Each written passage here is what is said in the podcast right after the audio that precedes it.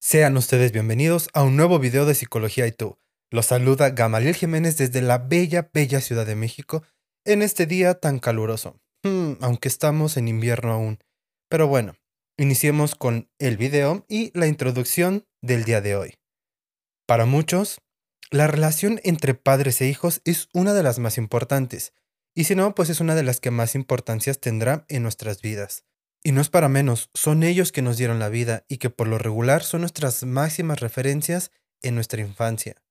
Por ello, no tiene nada de raro que aún en edad adulta tengamos consideración de su opinión y puntos de vista acerca de algunas situaciones. Sin embargo, dicha relación de amor, respeto y consideración puede caer en el lado extremo, y que aún siendo adultos, ciertos aspectos de nuestra vida dependan de esas figuras, siendo lo más típico las madres.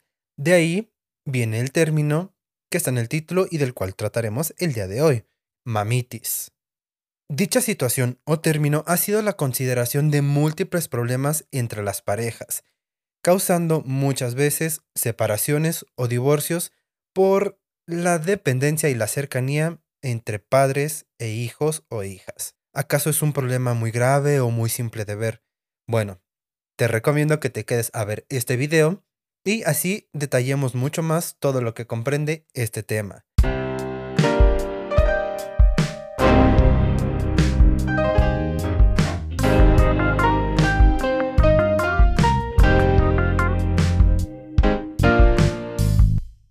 La palabra mamitis suele emplearse para señalar la relación dependiente y excesiva que tiene una persona, un hombre o una mujer, con su mamá, siendo los hombres los que más presentan esta situación. La mamitis se le reconoce como el apego excesivo hacia la figura materna, mostrando una fuerte necesidad de aprobación y de aceptación por parte de ella. Y antes de adentrarnos en el tema y para una mejor comprensión, hablemos de lo que es el apego y de la importancia que tiene en la vida del ser humano. Fue el psiquiatra y psicoanalista John Bowlby quien describió el apego como una serie de comportamientos los cuales nos permitirán acercarnos o generar proximidad con otras personas, que por lo regular consideraremos más fuertes o sabias. Y esto sucede desde el nacimiento, ya que quien provee el cuidado y la satisfacción de nuestras necesidades, que por lo regular es nuestra mamá, será nuestra primera figura de apego, en la que se espera que depositemos nuestra seguridad y confianza. Esto lo que va a generar es algo que se le va a llamar o se le llama apego seguro. Desafortunadamente sabemos que esto no es así. Algunas veces estas cuidadoras tienen poco contacto y son insensibles con los pequeños, generando de esta manera lo que se llamaría apego inseguro, evitativo, ansioso, ambivalente y desorganizado. Y ojo aquí, el tipo de apego que desarrolla el niño es crucial para su capacidad de establecer vínculos posteriores, pues es interpretado como un mapa cognitivo que forma a través de su infancia y que tomará como modelo para relacionarse. Es entonces que un niño que desarrolla apego seguro en su adultez experimente relaciones con mucha mayor satisfacción, mostrando confianza y apertura para ofrecer o recibir apoyo, además de manifestar una gran resolución o capacidad para resolver sus problemas. En cambio, un adulto que desarrolló apego inseguro de tipo ansioso ambivalente tendrá a experimentar sensaciones de abandono y desconfianza, mostrando una constante búsqueda de afecto e intimidad, que estarán caracterizadas por la inseguridad. Y me voy a enfocar en los tipos ansioso ambivalente, ya que por las características descritas son los adultos que desarrollaron un tipo de apego ansioso ambivalente y son los que presentan mayormente la mamitis, reflejándose en su personalidad temerosa, abrumada y pasiva. Si bien es evidente que en los primeros años de vida el tipo de relación establecida con el cuidador es importantísima y va a ser trascendental para la formación de la personalidad y como modelo de base para las futuras relaciones, que también se incluyen otros factores que pueden influir en la formación de lo que se llamará mamitis.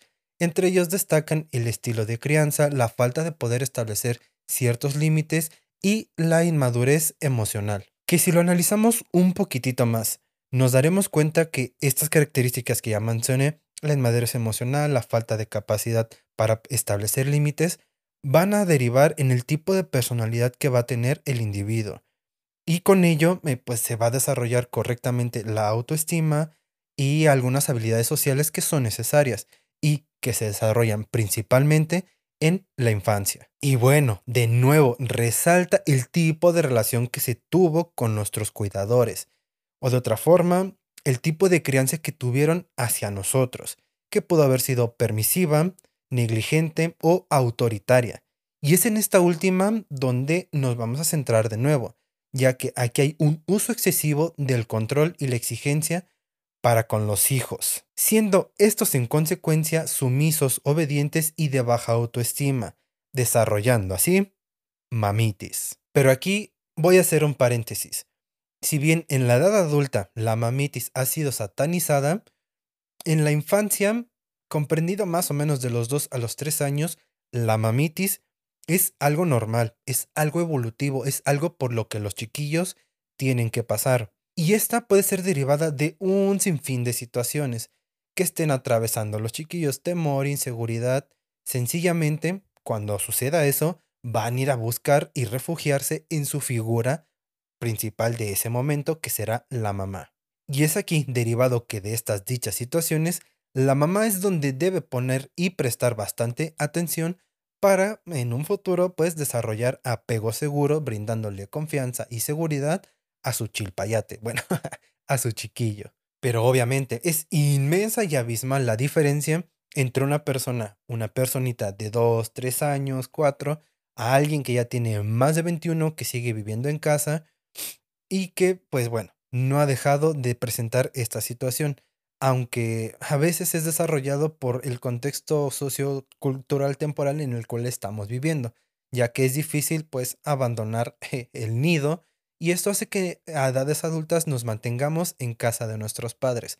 Pero bueno, ese es otro tema que hablaremos quizás después. Y bueno, ya aclaramos que el término mamitis en los primeros años de vida es súper normal y tiene que trabajarse de la correcta forma, al igual que en la edad adulta. Sin embargo, en la adultez tiende a ser mm, o mostrar una falta de madurez emocional, como ya lo hemos mencionado, que deriva en dependencia y codependencia entre las partes involucradas, en este caso, mamá e hijo. La dependencia emocional es la excesiva necesidad de carácter afectivo hacia otro individuo, es decir, bueno, la mamitis, mejor dicho, la mamá. En ese sentido, el adulto lo que le va a suceder es que va a tener una fuerte necesidad de afecto por su madre, lo que resultará en una falta de autonomía y decisión en los aspectos de su vida diaria, lo que va a ocasionar que va a someter todas sus ideas, perspectivas, ideas, lo que quiera hacer, a consideración y aprobación de su figura materna. Por otro lado, la codependencia es el conjunto de actitudes, comportamientos y emociones que van a conducir a un individuo a querer solucionar los problemas de una persona con la cual tiene un fuerte vínculo. Es decir, el codependiente va a priorizar en solucionar los problemas de otra persona a costa incluso de él mismo, de su tiempo, de su dinero, pues de lo que sea. Y en este caso, las mamás codependientes tienden a tener y generar estas situaciones y de ahí, en conjunto de ambas, dependiente y codependiente, es que se genera la mamitis. Ahora, unas recomendaciones por si tu pareja tiene mamitis. La primera es tener paciencia.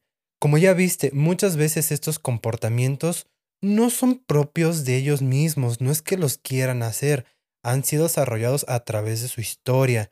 Y el que tú se lo recalques y se lo estés presionando y es que no sé qué, y es que tu mamá, y es que tú, y es que además, lo único que va a generar es distancia entre ustedes. Si bien puede que están teniendo comunicación, pues esta comunicación no es asertiva. De ahí deriva otro punto. No le hagas sentir ridículo o ridícula.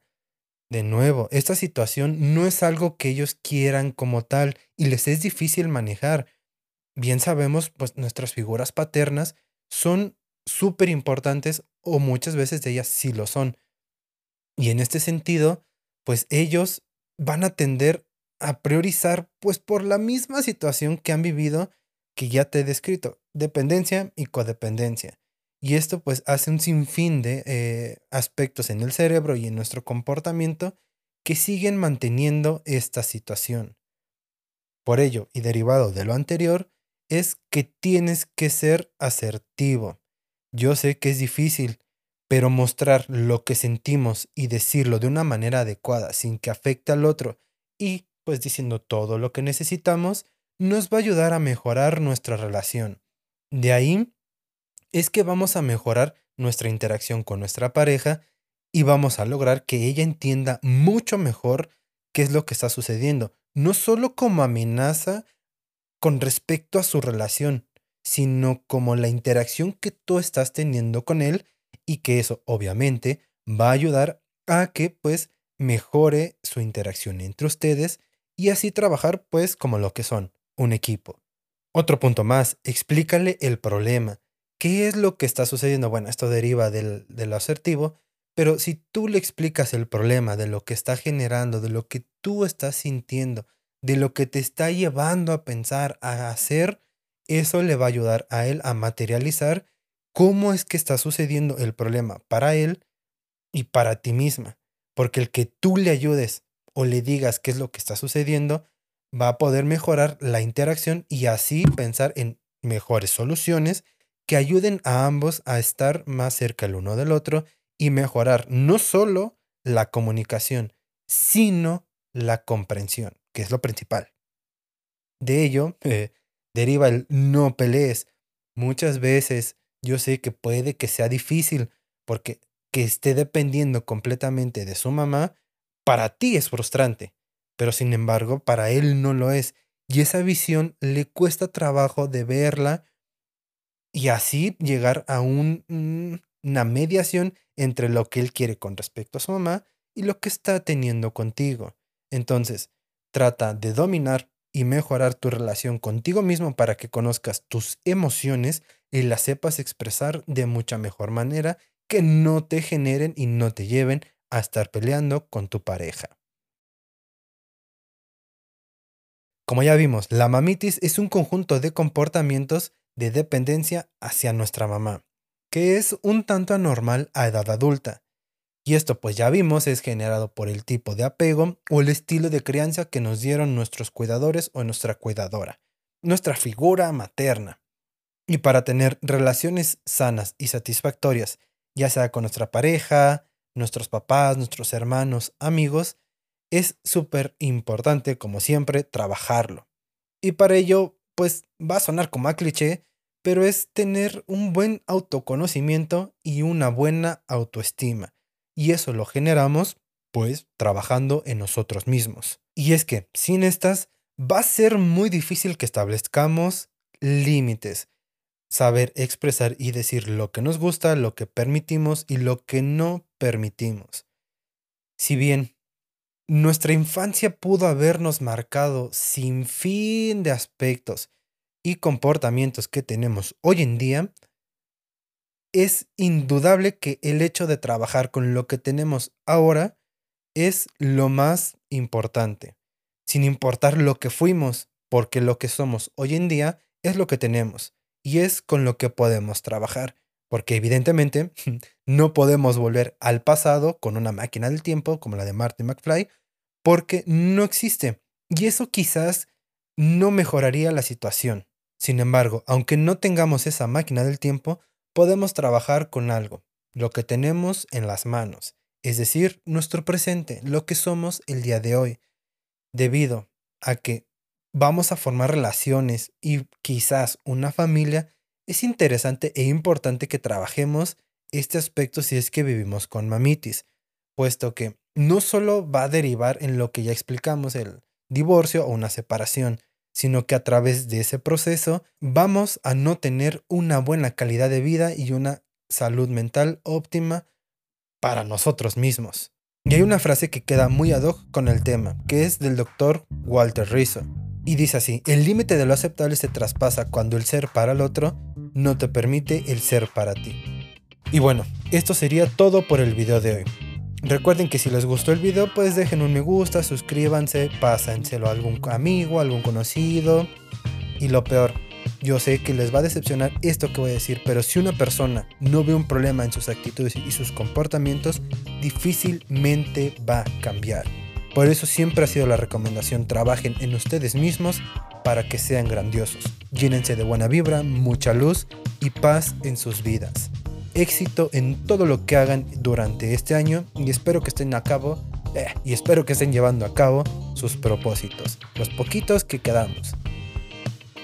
Un abrazo fuerte y es todo. Nos vemos en la próxima. Chao.